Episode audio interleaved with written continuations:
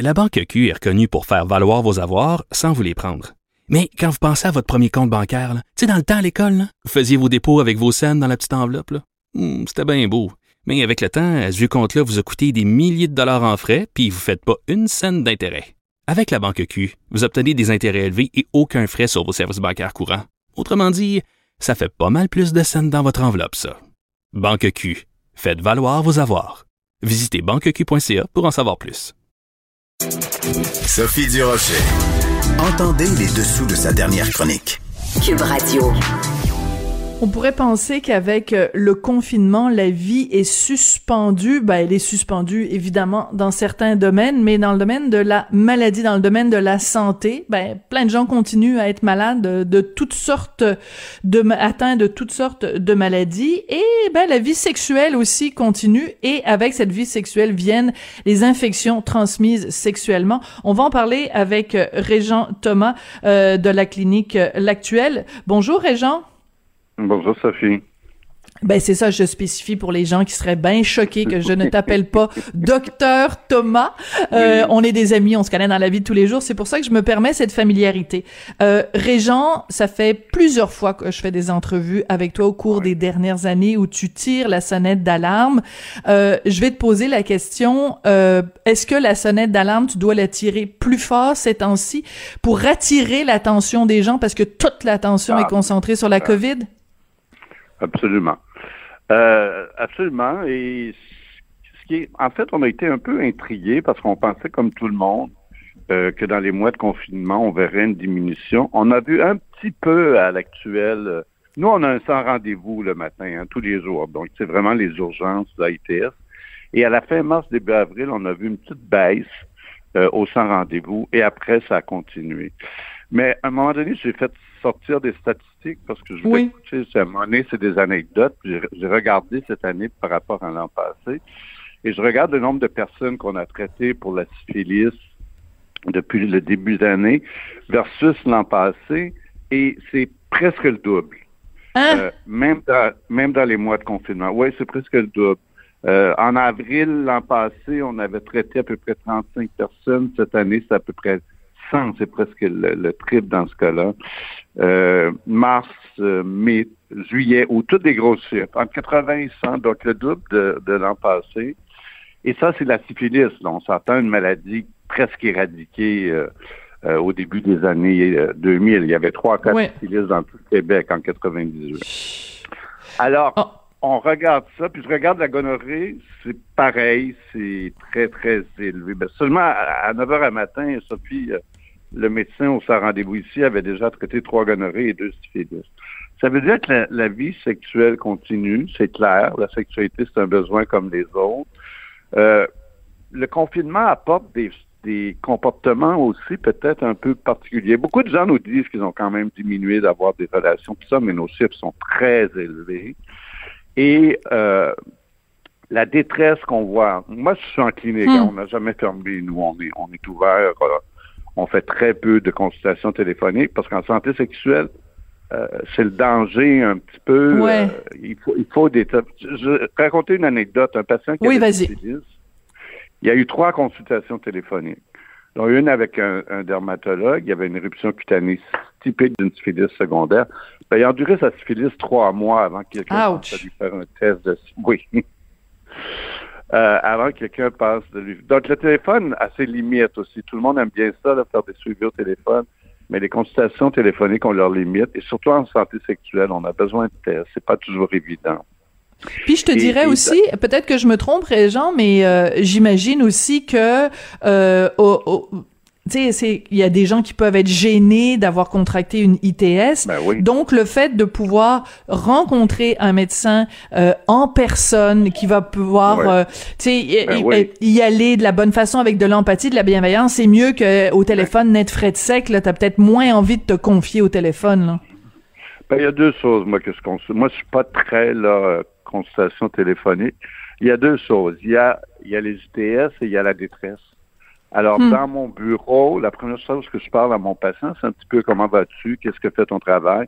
Je veux dire, j'ai un patient sur trois qui a perdu son travail euh, Sophie. Donc, la détresse, l'anxiété. Ah oui, oui, un sur trois. Ben, imagine les gens Air Canada, Air Transat, les restaurants, le Cirque du Soleil. C'est un peu, peu toute notre clientèle. Donc, il y a beaucoup, beaucoup de détresse, mm. d'anxiété, de problèmes de santé mentale. Et ça, moi, je trouve que ça se fait en présentiel, face à face dans le bureau. Et les UTS, c'est facile de faire des, erreurs aussi au téléphone. De toute façon, les gens qui ont des symptômes qui arrivent, qui ont... Euh, j'ai un patient qui avait une gonorrhée, il a appelé... Euh, sa clinique, on lui donnait rendez-vous dans trois semaines. écoutez, je peux pas vivre une gonorrhée pendant trois semaines. J'ai deux, deux, deux cas comme ça. Il y a aussi la difficulté en ces temps de pandémie d'avoir accès. Nous, 80% de parce que les gens vont penser à ah, la, la clinique actuelle, la clinique actuelle, les gays, blablabla. Euh, 80% des urgences qu'on voit ne sont pas des patients de la clinique. Ah oui? 40 oui, oui, c'est des urgences de, de des autres euh, du centre-ville. 40% ont un médecin de famille et donc on n'a pas accès à leur médecin de famille ou ne veulent pas voir leur médecin de famille pour des raisons parfois de, de sexualité ou ils, mhm. cherchent plutôt un endroit réconfortant, comme tu dis. Et, et 40 n'ont pas de médecin de famille. Alors, euh, ça fait... Euh, tu sais, on entend beaucoup ces dernières années augmenter le nombre de patients que les médecins devraient suivre, des caseloads plus élevés, 1000, 2000. Si tu si as 2000 patients là, dans ton caseload, moi, je ne sais pas comment tu peux ben non. travailler et, pas réaliste. disponible. C'est ben, pas réaliste. Alors, tu as, un médecin de famille, ça paraît bien au niveau euh, du ministère, mais tu n'as pas accès à ton médecin de famille. Donc, surtout si c'est des clientèles lourdes. Moi, 75% euh, de ma clientèle euh, est des populations vulnérables, donc euh, VIH, toxicomanie, santé mm. mentale. Donc, il faut être disponible et ça, ben, on peut pas, on peut pas en, traiter plus, plus que ça. Donc, pour revenir aux ITS, deux choses. Les jeunes, on a dit que les jeunes n'étaient pas à risque pour la COVID. OK? C'est le message qu'on a envoyé pendant longtemps. Les jeunes sont à la maison. Ben oui. Ben oui. Les jeunes sont à, la maison, ils sont sur Tinder, puis ils sont sur Grindr. Puis ils ont plus de temps pour faire des choses. Donc, ben, ils ont la disponibilité et ils ont, ben ils ont le temps.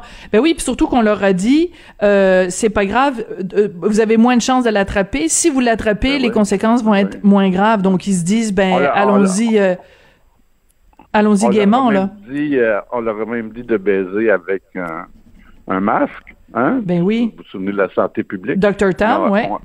Est-ce qu'on a dit de mettre un condom? Excellente question. hein? Mettez un masque pour pas attraper la COVID, mais donc, on, le... c'est très, très... Non, mais c'est très important. On rigole parce que, bon, c'est elle a beaucoup fait rire d'elle, ben Dr. Tam. On rigole, mais... mais, c'est que tu as tout à fait raison. C'est des conséquences majeures. On dit que les jeunes, on est en train de détruire leur santé mentale. Moi, j'ai une grande préoccupation parce qu'avec un document qui circule au ministère de la Santé et qui nous dit que probablement en temps de zone rouge, on devrait dépister que les personnes qui ont des symptômes. Et ça, ça me préoccupe beaucoup parce que la majorité des TS n'ont pas de symptômes. Une chlamydia, c'est à cause de l'infertilité. Une gonorrhée, c'est à cause de l'infertilité. Le VIH, la syphilis, c'est des maladies qui ont des conséquences graves. Donc, moi, ça me préoccupe. Je, je comprends, là. Je comprends la COVID, là. Mais c'est quand même une, quelque chose qui est préoccupant qu'on comme on voit dans la toxicomanie, euh, les, gens autour de la clinique qui s'injectent toutes sortes de drogues qu'on voyait pas avant. Euh, comme on voit, euh, mais les, centres de désintox sont fermés, les organismes communautaires sont... C'est toutes nos clientèles les plus vulnérables. Il faudrait pas qu'en temps de pandémie, en plus, parce que ça sera pas beau dans deux, trois ans sinon. Qu'est-ce qui va arriver d'après toi? Faut pas ben, qu'on les échappe? Il faut pas qu'on les échappe. Moi, je pense que c'est très important comme clinique, comme l'actuelle, reste ouverte, reste accessible. Les gens savent qu'ils peuvent venir. Euh, tu sais, si tu as, une inquiétude, euh, que tu penses que tu as eu une relation avec un ou tes partenaires qui est là que tu es inquiet, euh, me semble que c'est un service essentiel de pouvoir accéder à des tests de dépistage. On parle pas d'un bilan de santé annuel chez quelqu'un qui est en bonne santé on parle d'une population à haut risque, à risque élevé, d'avoir des ITS et des conséquences pour les ITS. Mm. J'espère, j'espère qu'on et, c'est dommage qu'il y ait un, document qui se prépare au ministère de la Santé que, comme d'habitude, on ne soit pas consulté. ça aussi, c'est toujours la même chose à recommencer. C'est quoi, de quoi, de quoi ce document-là? C'est de quel document tu Ben, parles, il va- il va- ben, il n'est pas, il est pas encore disponible. C'est un document ce qui va dire quel test. Et, et ce qui semble qui va être recommandé, c'est qu'on va recommander de, de cesser le dépistage euh, chez les patients qui n'ont pas de symptômes et de traiter les personnes symptomatiques seulement. Et toi, tu penses que euh, tu aurais dû être consulté ou qu'il y aurait dû y avoir plus de Ben, consultations? Ben, on est sur le terrain, là. Il n'y a pas grand clinique ouverte comme nous, là, au centre-ville de Montréal. On voit, on voit ce qui se passe sur le terrain. Mais ça, c'est un autre débat. Mais non, mais, mais parlons-en. C'est-à-dire que ce que tu vois sur le terrain, tu nous as parlé beaucoup tout à l'heure de détresse, euh, de, de, de problèmes Oui. de, de, de santé mentale. Tu disais, dit, il y a un patient sur trois qui a perdu Oui. son travail. Mais c'est quoi le reste du portrait de ce que toi, tu vois au centre-ville de Ben, Montréal? Ben, le, le reste du portrait, donc, on voit, moi, dans mes tests sanguins, je vois que tous les enzymes hépatiques de mes patients ont augmenté. Ça, ça veut dire que la consommation d'alcool a augmenté. Il y a des effets Ah, au niveau du foie. Ouais. Donc, la détresse qu'on s'automédicamente avec l'alcool, euh, les drogues, les drogues. Et, et on parle pas beaucoup, hein, dans toute euh, cette crise de la COVID, on n'a pas beaucoup parlé des personnes seules. On a beaucoup, beaucoup parlé des personnes euh, âgées, des, couples. Faites attention à votre grand-parent, votre grand-mère. Ah, il y a quand même un nombre important de personnes seules qui vivent euh, à Montréal dans l'isolement Mhm. et la solitude. Et, et, et- et qui peut-être par la sexualité aussi vont chercher euh, un peu de réconfort et euh, En euh, effet. prennent des risques parfois. Ouais. Mais, Donc, ce la- qui est- mais c'est que si Dr Tam, quand elle a dit aux gens euh, de porter le masque pendant les relations sexuelles, si elle leur avait dit porter aussi le condom, elle aurait fait œuvre utile. euh, parce le que c'est condom, que diminuer, diminuer votre nombre de partenaires. Ça aurait pu être les deux messages les plus importants. Ouais. Et ça, elle ne, elle ne l'a pas fait. Elle a concentré Ben, uniquement. il me semble que, en tout cas, je- je- je- elle l'a peut-être fait, mais moi, je l'ai pas vu. Je l'ai pas entendu euh, au- dans les médias. Est-ce qu'il n'y a pas aussi un Et c'est côté totalement irréaliste aussi. de, de demander ça aux gens? Ben, il y a personne. J'ai pas vu personne euh, dans ma clinique qui avait fait l'amour avec le masque. Non? Ah ben là, tu me surprendrais, Jean Thomas. Ça pourrait être Euh, affriolant, pourtant un beau petit masque euh, clouté euh, en cuir ou quelque chose. C'est quelque chose d'un peu cochon, là, non?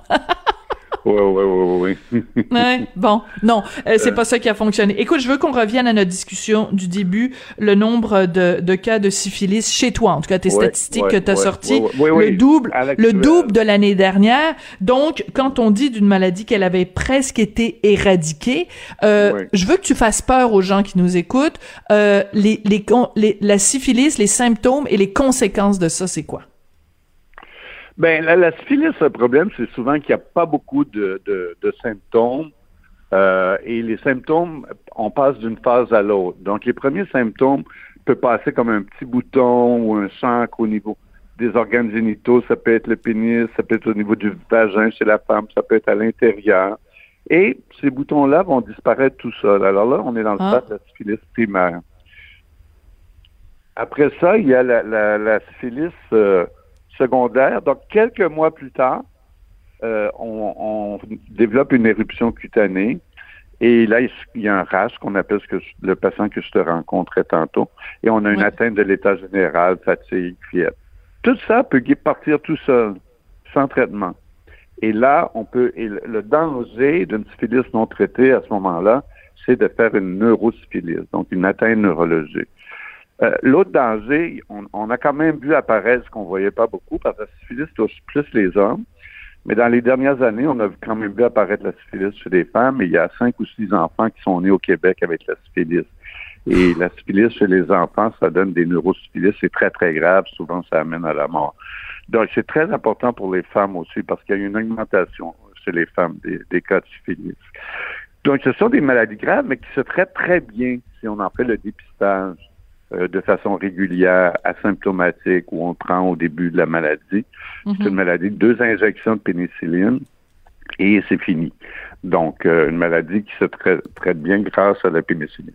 Mais il ne faut pas oublier que la chlamydia et la gonorrhée ont aussi, euh, euh, Sophie, des effets euh, graves. Je veux dire, ça cause Alors, on n'a pas de symptômes. Chez les femmes particulièrement, la gonorrhée chez les hommes, il y a presque toujours de symptômes. La chlamydia, non. On n'a pas de symptômes, mais là, les femmes peuvent développer des douleurs abdominales, des salpingites et, l'infertilité. On investit beaucoup en infertilité au Québec, mais ben peu en prévention. C'est ça, peu en, prévention. Et l'autre chose que les gens ne réalisent pas, ben, c'est pas toujours euh, le test de dépistage. Beaucoup, beaucoup de gens passent des tests de dépistage et ils le passent qu'à l'urètre ou euh, au col d'utérus. Nous, on fait tous les sites, hein. La hmm. gorge. On a énormément ah, ouais. dans la. Ben oui. De gonorrhée dans la gorge. Oui, oui, oui. C'est gonorrhée et chlamydia. Ben, à cause du sexe oral, évidemment, là, ça, on est tout à fait ben capable de, de, ben, comprendre. Mais, mais comment se fait-il que tous les médecins ne fassent pas ce test-là? Ouais.